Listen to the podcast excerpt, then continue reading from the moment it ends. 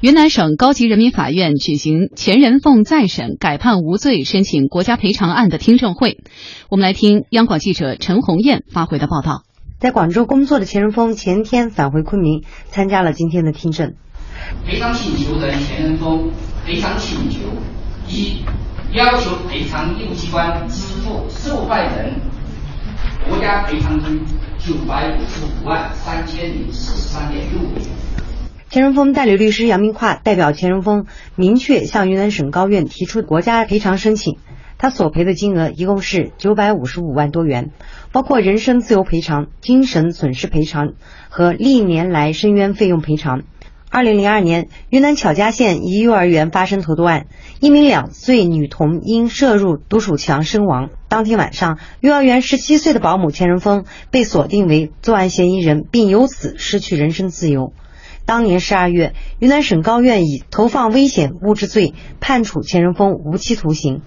在狱中，钱仁峰不断申诉，检方复查发现，钱仁峰案事实不清，证据不足，其中五份认罪笔录并非钱仁峰本人书写。云南省高院于二零一五年十二月二十一日宣布钱仁峰无罪，当庭释放。至此，钱仁峰已被关押服刑十三年零十个月。二零一六年六月一号。云南省高院收到赔偿请求人钱仁峰的赔偿申请，并于二零一六年六月三日登记立案。钱仁峰的代理律师杨柱提出，国家赔偿数额既要体现个案的具体情况与人性关怀，更要能推动促进国家立法，来形成对含冤者补偿的制度化。本案中，尤其要通过云南省高院牵头的联合调查组，促成公安部门对昭然若揭的疑似真凶罗某立案侦查，以期尽快抓捕真凶，还钱仁峰彻底清白。希望通过我们的呼吁，大家共同面对。促进我们国家加紧预防。第一，改变一些陈规和陋习，避免冤假错案的发生；第二，尽快的对已经蒙冤的人给予更高的赔偿。听证会上，云南省高级人民法院国家赔偿委员会七名委员认真听取了钱仁峰及其委托代理人申请国家赔偿的具体请求、事实和理由，并表示将严格按照国家赔偿法及相关规定对钱仁峰进行赔偿。在媒体的见证下，云南省高级人民法院副院长、国家赔偿委员会主任田成友代表云南省高院向钱仁峰表示道歉。田成友表示，对钱仁峰提出的赔偿和道歉请求表示充分的理解和尊重，对钱仁峰遭受的精神痛苦深表歉意，希望依法及时的通过国家赔偿，给予钱仁峰在精神和生活上最大限度的弥补和安慰。祝福钱仁峰能从痛苦中走出来，乐观的对待生活。同时，法院将从此案中汲取教训，进一步规范司法行为，严格证据审查标准，坚决杜绝一切错案的发生，努力让人民群众在每一个司法案件中感受到公平正义。嗯。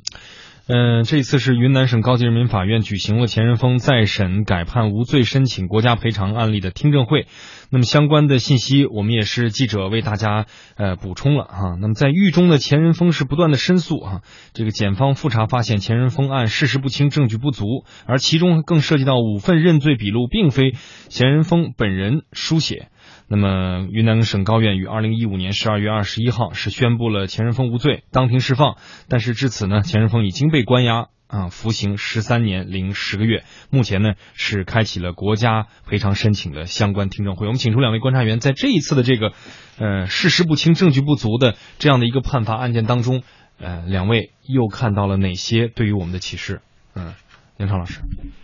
呃，我对于这个案子。我今天这个媒体报道了很多啊，我今天印象特别深刻的是，我看到了这个一张这个现场的一个照片，鞠躬的，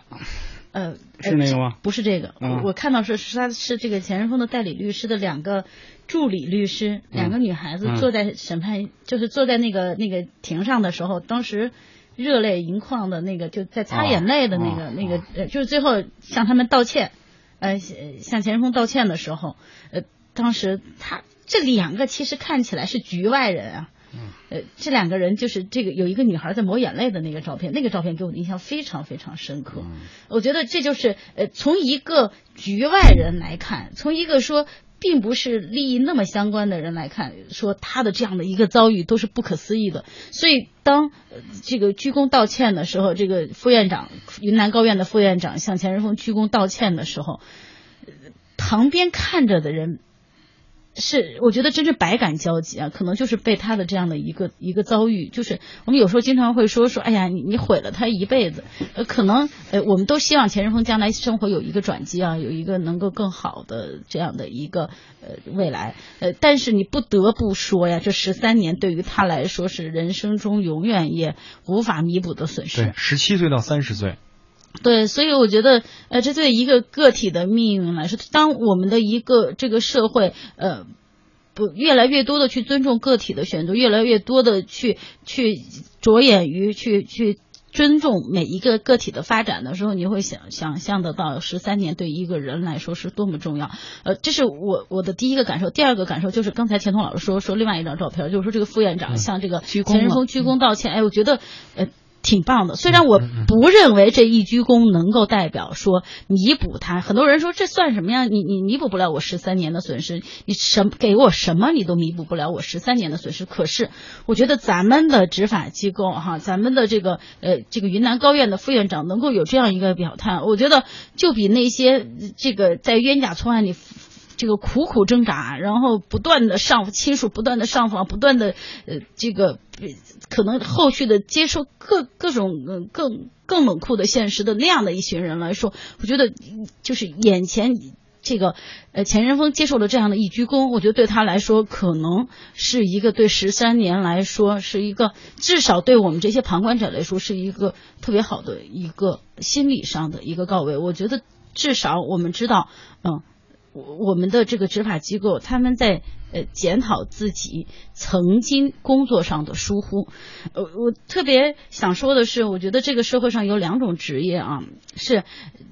也可以说是掌握了人的生杀予夺的大权。第一种职业是什么？是我们的法官，我们的司法系统，或者扩大而言是我们的司法。第二是我们的医疗系统。嗯，所以呃，当当现今的这样一个我们对我们的生命权、对我们的这个发展权、对我们的各种权益更加注重我我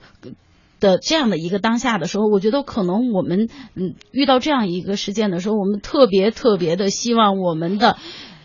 掌握着我们生杀予夺大权的这两个系统，一个是司法系统，一个是我们的医疗系统，能更好的运转，呃，更有效的运转，更能够人性化的运转，更能够以人为本去尊重每一个个体的这样的去运转，呃，所以我特别希望通过这样一个事情，也希望嗯，像云南高院的副院长所说的，可能在工作中会吸取更多的教训，嗯，以以以以。这样一个普通的公民的十三年为代价，来换取更多的司法案件的这样一个合理合法的审判，同时最重要的是一个程序上的合理合法。嗯，我觉得这个可能是我们未来所更希望、更期盼能够看到的。嗯，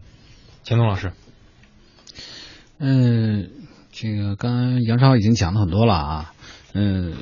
从这个案子本身，我觉得现在的这样的呢，应该说还只是一个新的开始，因为毕竟这次呢，在国家赔偿上是希望有一个比较大的一个突破，呃，也看云南方面跟。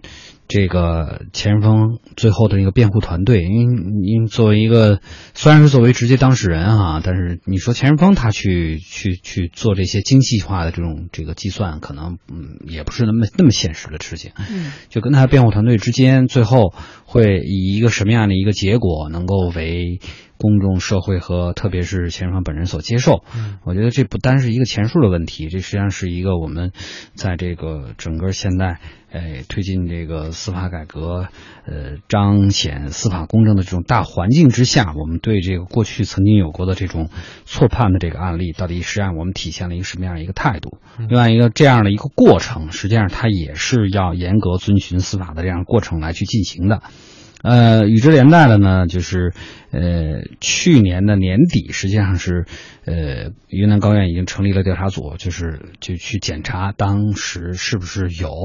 类似，比如说这个渎职啊，或者甚至是侵犯人权益的这样的一个行为。那么我们也希望呢，就是说这个事情呢，呃，不能那么无声无息的过去，还是要尽快的这个把这个案子，呃，前期的呃所做的就是到底是违规的还是违法的，这样呢，这个尽快的有一个调查的结果，并且呢，公诸于世人。我觉得这其实对钱仁峰来讲，和对我们整个建设大的这种公平公正的司法环境来讲，都是很重要的。呃，再有一个呢，就是呃，既然现在这个钱仁凤辩辩护团队呢，已经根据他们的调查啊，提出了有可能的这种犯罪嫌疑人，呃，至少我觉得他们应该是掌握了部分的证据。嗯，那么作为这个从呃检察机关也好，呃，或者是公安机关也好，或者是再往后这个到这个呃呃法院这个也好呢，我觉得这个事情也应该加快一个事情的一个进程。